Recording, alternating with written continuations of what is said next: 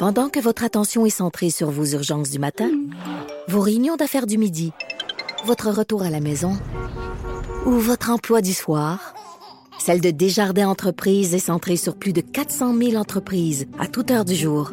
Grâce à notre connaissance des secteurs d'activité et à notre accompagnement spécialisé, nous aidons les entrepreneurs à relever chaque défi pour qu'ils puissent rester centrés sur ce qui compte, le développement de leur entreprise. Bianca Lompré. Les hauts et les bas d'une mère ordinaire. Jusqu'à 12. Mère ordinaire. Cube Radio.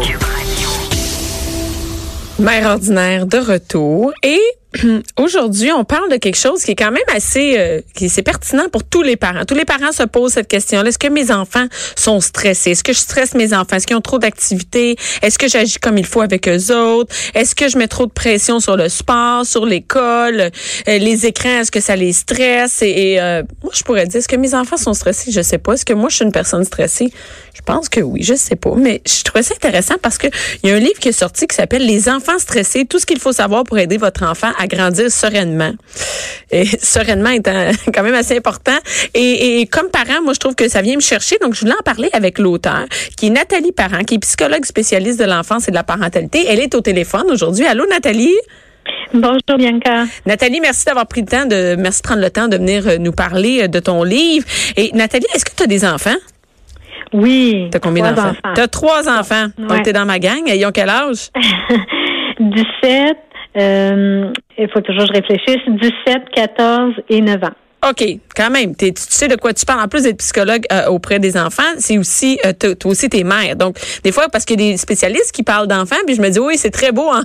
C'est très beau sur papier, mais ils n'ont aucune idée. Quand on va mettre ça en pratique, ça, ça c'est pas possible. Effectivement, hein, c'est parce qu'on est parent qu'on apprend. Puis euh, moi, c'est aussi à partir de mon expérience, pas juste mon expérience clinique, mais comme maman que, j'apprends des choses, puis que j'ai le goût de transmettre un peu aussi ce que j'ai appris.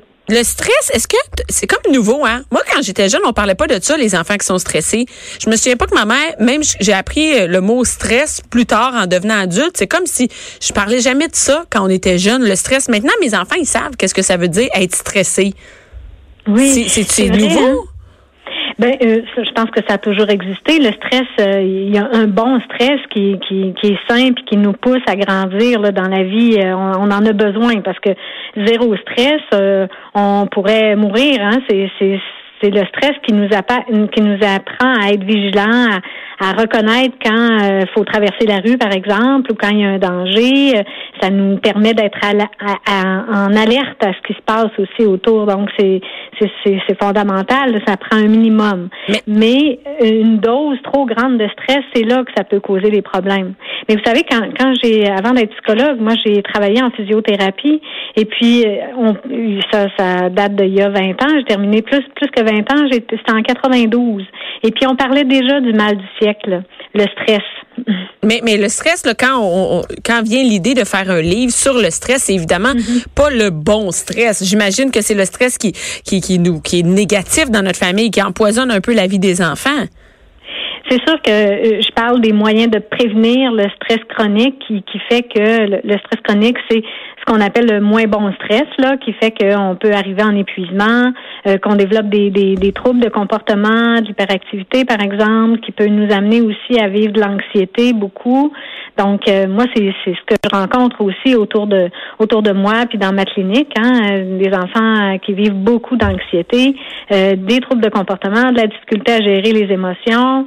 Bon, c'est ce que je reçois beaucoup, puis on voit là comment les éléments de stress peuvent venir euh, nuire. Et, et, et, nous, comme parents, là, comment on fait pour savoir si notre enfant, même moi, je me suis posé la question avant d'entrer en onde, me mes enfants sont sont-ils stressés? Pe peut-être parce que moi, je suis du genre, j'ai l'impression parce que moi, je suis du genre nerveuse, mes enfants vont être nerveux, vont être stressés par moi, c'est-à-dire que je vais mettre de, la pression ou je vais être plus, euh, je sais pas comment dire ça, plus nerveuse que les autres. Donc, je transmets ce stress-là. Et là, je me pose la question, mes enfants sont-ils stressés? Comment, comme parents, on peut savoir si nos enfants sont stressés? Oui, ben ce que vous décrivez là, Bianca, c'est hein, comme la, le, le, le, fond de la personnalité, hein, la personne un peu plus nerveuse, plus aux aguets, euh, mais mais ça, ça fait des personnes vivantes, agréables à côtoyer. Hein, on veut pas enlever ça, on veut pas éliminer ça. ça vous allez le transmettre à vos enfants, puis c'est parfait. Ça va faire des personnes un peu plus vivantes, euh, qui bougent et puis qui sont. Euh, mais ça c'est pas c'est pas négatif. Mais faut pas, mais ça peut quand même aller du côté négatif. Et comment on fait pour savoir si on, on, si on nous-mêmes on, on amène un stress chez nos enfants? Ben, c'est plus comme la quantité de stress que, qui, qui peuvent euh, euh qui peuvent nuire. Donc, euh, tous les événements de stress qui peuvent arriver, puis qu'on n'est pas à l'écoute. Par exemple, la rentrée scolaire, c'est un moment où euh, les enfants sont très stressés. C'est un stress, c'est normal. Il faut comme le normaliser, le dire. C'est hein, juste nommer aux enfants que c'est vrai que c'est stressant. ça se peut que quelques jours avant la rentrée scolaire, il y ait plus de difficultés à, à aller dormir, ils veulent pas aller se coucher, bon, tout Euh, même les ados, là, puis c'est normal, on va le nommer avec eux. Mais si nous, comme parents, on en rajoute, c'est-à-dire que euh, on on se met à être encore plus exigeant à cette période-là de l'année, qu'on n'est pas à l'écoute que oh, tout d'un coup il y a une crise qui arrive là. Euh, euh, c'est important pour nous de faire le lien avec ah ça se peut qu'à l'approche d'une compétition de, de, de, sport ou de la rentrée scolaire, je, je reprends mon idée, euh, qu'il soit un peu plus stressé. Donc d'être à l'écoute de ça, ça me permet d'ajuster mes exigences. Hein. Je demanderai peut-être pas de, de, de faire sa chambre ou de se tenir assis pendant deux heures en train de faire les devoirs euh, dans cette période de rentrée scolaire. Là. Mais nous, en fait. C'est là qu'on s'ajuste. Ben, c'est ça, mais nous, en fait, comme parents, c'est comme si moi, ça m'a pris plus qu'un enfant pour, c'est plate pour la première, là, mais c'est comme ça, c'est-à-dire pour me rendre compte que, par exemple, mon enfant faisait plus de crises dans certains moments, et, moi, je pensais que, que, ben, c'est terrible de dire ça, mais je pensais que c'est comme exprès, je j'étais pas capable de comprendre qu'il y avait un élément de stress, et au lieu de, de tu sais, l'enfant, évidemment, il dit pas, maman, je suis stressé, là, mais il démontre par des comportements que moi, j'étais pas capable de décoder ça. C'est-à-dire que maintenant que j'en ai trois, je suis capable de comprendre que, que mais euh, au j'étais, je me disais, coudon, ça fait exprès. C'est pas parce qu'il est stressé, c'est vraiment parce que coudon, elle veut pas écouter, tu sais. C'est vrai, c'est vrai qu'on fait ça. Puis moi, je passe mon temps à dire, ben pas, je passe mon temps à dire à ma grande fille, mais je dis à mon aîné, euh, écoute, on fait nos expériences sur toi, tu sais, tu nous aides à apprendre. Puis on est souvent meilleurs parents, puis moins stressés, moins anxieux face au deuxième ou au troisième enfant. Et est-ce qu'on devient, est-ce que c'est drôle parce que dans le livre on parle de ça, être un bon parent. On est un parent suffisamment bon? Et ça là, ça c'est le questionnement de sorte. Je veux pas dire parce que moi je suis une mère, donc je parle pour pour, les mères parce que je, je connais pas la réalité des pères. Mais moi, comme mère, je suis constamment en train de me remettre en question. Est-ce que ce que je fais, c'est correct? Est-ce que je suis une bonne mère? Est-ce que ma famille est une bonne famille pour mes enfants? Est-ce que euh, est-ce qu'on agit correctement? Et comment on fait pour savoir si on est-tu un parent? Puis c'est bon parce que c'est écrit? Ben c'est bon, c'est bien parce que c'est écrit suffisamment bon. Donc on met pas. Oui. Tu sais, comme le parent parfait. Mais est-ce qu'on est suffisamment bon pour nos enfants. Puis moi, j'ai fait le petit test et je me rends compte, c'est pas, pas tant demandant d'être un bon parent. Hein? Ben pas tant, c'est ça. C'est souvent qu'on se met beaucoup de pression, mais un point important que vous venez de dire, c'est de se remettre en question, c'est fondamental quand même. Hein? Ça nous aide à vouloir être un meilleur parent. Ce qui veut pas dire qu'il faut absolument penser qu'être parfait, c'est ça, être un bon parent. Non, il y a des, euh, il y a une psychologue euh, qui avait élaboré cette notion-là de la mère suffisamment bonne. C'est elle qui aide son enfant, son enfant à grandir. Puis c'est quoi être suffisamment bon? C'est euh, bon de faire des erreurs, puis de le voir qu'on a fait des erreurs, qui sont pas nécessairement des erreurs, mais des apprentissages. Par exemple, mettre un délai quand, dans la réponse, quand, quand le bébé est tout petit, on répond rapidement, mais plus il grandit, plus on, on voit qu'il est capable d'attendre, puis qu'on n'a pas à, répondre tout de suite à sa demande. Hein? Donc, créer des, des, des moments de, de patience, d'attente, c'est bon. Euh, ne serait-ce que aussi quand, quand on se fâche, parce que tous les parents, là, c'est normal d'arriver à perdre patience à un moment donné. C'est, c'est même sain. Hein? Et puis, ce qui est encore plus sain, c'est de reconnaître que ah ok ouais là ça ça ça m'a fâché parce que hein donc de prendre le temps de réfléchir là-dessus puis après ça de retourner voir son enfant pour pour pour s'en excuser ou dire écoute euh, euh, bon j'ai j'ai monté le ton euh, c'était peut-être pas adéquat ce que je t'ai dit je suis désolée je vais réfléchir à ça pour les prochaines fois je vais essayer de me de me contrôler. Bon toi mais ça c'est un bon exemple hein? C'est un bon exemple à donner aux enfants aussi de et ça moi ah c'est pas arrivé avec la première.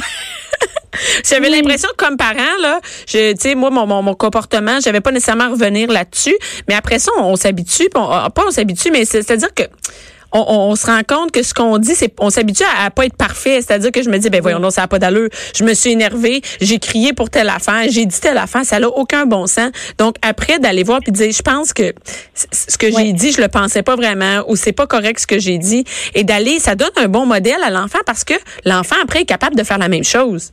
Absolument. Ça lui montre à s'excuser, à voir qu'il n'est pas parfait lui non plus. Il a le droit de ne pas être parfait quand il nous voit qu'on est imparfait. Hein? C'est fondamental, c'est ce qu'on ce qu'on leur transmet dans ce temps-là. Et, est-ce qu'il y a des, des événements dans une famille ou dans un dans la vie d'un enfant, euh, on peut dire par exemple entre 0 et 18 ans, qui sont plus stressants que d'autres, qui font vraiment là, qui peuvent peuvent poser vraiment que en général ça stresse les enfants puis ça peut être pas dangereux mais vraiment nocif pour notre enfant?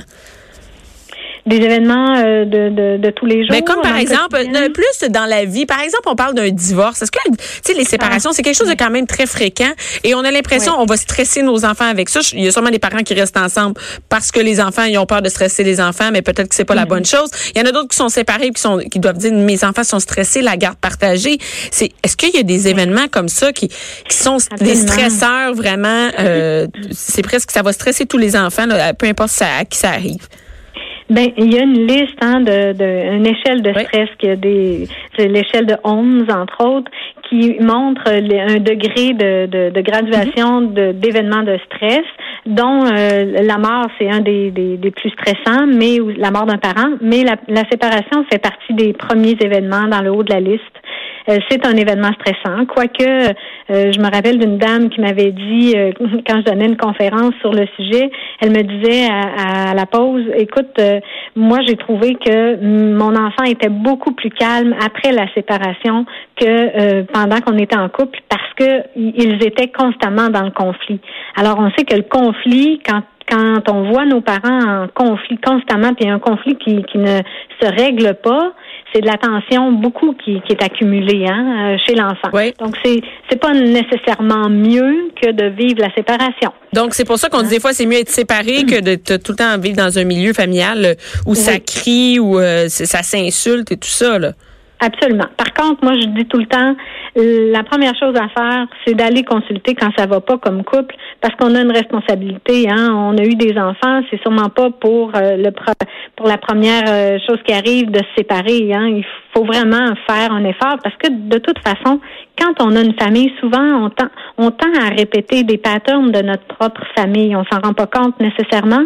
Mais des fois, euh, il y a des choses qui que notre conjoint nous rappelle de, de, de nos parents ou de nous-mêmes ou de euh, les enfants vont nous rappeler même des fois un frère ou une sœur, euh, un comportement qui méritait chez mon frère. Donc ça, ça vient appuyer sur ce que je dis des boutons rouges explosifs chez nous. Hein, on, a tendance à réagir à différentes attitudes. Et est-ce que le stress d'une famille influence, enfin, parce que j'entends, c'est pas juste le stress de l'enfant, mais souvent le stress de la famille au complet, le stress qui, vit, qui règne dans la famille, influence l'enfant. Donc, c'est de pas juste de régler le stress chez l'enfant, mais de la famille au complet. Euh, ben effectivement, c'est de s'arrêter puis de regarder c'est quoi les besoins de chacun, mais c'est quoi aussi euh, nos émotions, qu'est-ce qu'on vit là-dedans, hein? Euh, parce que oui, on parle de stress, mais derrière le stress, il y a des fois des émotions qui sont là, qui, qui demandent à être nommées, hein? Puis comme on est dans un, une ère où tout est rapide, on prend pas le temps de s'arrêter pour essayer de comprendre qu'est-ce qui s'est passé là, qu'est-ce qui s'est passé dans la situation. Hein? Et, et ça fait partie de gérer le stress, si je comprends bien. Absolument, gérer euh, nos émotions, nommer la jalousie entre enfants, euh, tu sais, c'est des émotions qu'on n'aime pas trop parler, mais c'est là pareil. Donc les hein? nommer, ça fait du bien. Absolument, on vient apaiser. Il y a un effet d'apaisement quand on nomme, euh, puis quand l'enfant se sent entendu dans ce qu'il vit, hein, plutôt que de, de dire non non, euh, t'as pas raison de pleurer. Ok, qu'est-ce qu'est-ce qui te fait pleurer? Bon, ça, ça te fâche ou ça te fait de la peine, t'aurais aimé ça avoir ça, je comprends. Ça veut pas dire que je vais lui donner ce qu'il demande, mais je vais juste nommer ça, ça va créer un apaisement dans lui. Et est-ce que l'école, finalement, est-ce que l'école, c'est un stress pour les enfants? C'est-à-dire que je ne veux pas dire qu'un enfant qui resterait à la maison serait moins stressé, mais est-ce que l'école en soi, c'est un gros stress pour les enfants? Ben, je pense pas que l'école en soi soit un gros stress.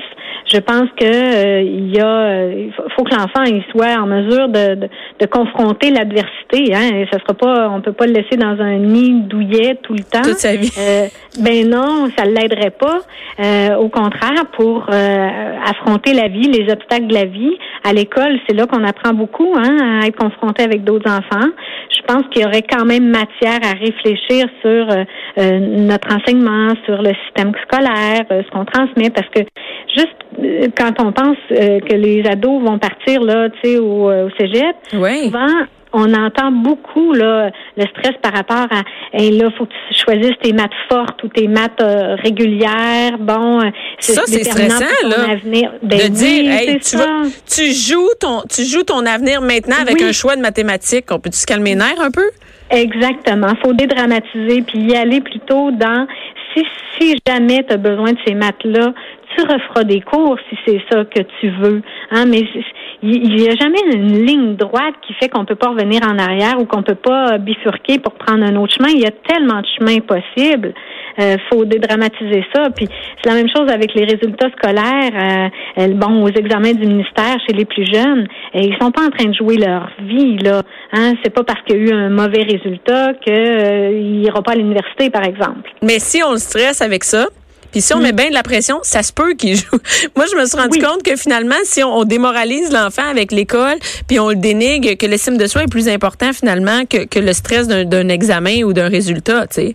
Tellement, tellement. Puis il faut leur laisser à, aux enfants euh, le ressentir eux-mêmes s'ils sont pas contents. Si nous on en rajoute, euh, on rajoute un peu de pression sur eux. Donc, aussi bien les accompagner plutôt que euh, de les moraliser euh, au niveau des résultats. Et merci beaucoup, Nathalie Parent, de ces conseils. Et je, je, conseille vraiment le livre Enfants stressés, tout ce qu'il faut savoir pour aider votre enfant à grandir sereinement aux éditions Michel Lafon. Merci, Nathalie. On va essayer, on va essayer de, de mettre en application ce qui est dans votre Merci à vous. Merci.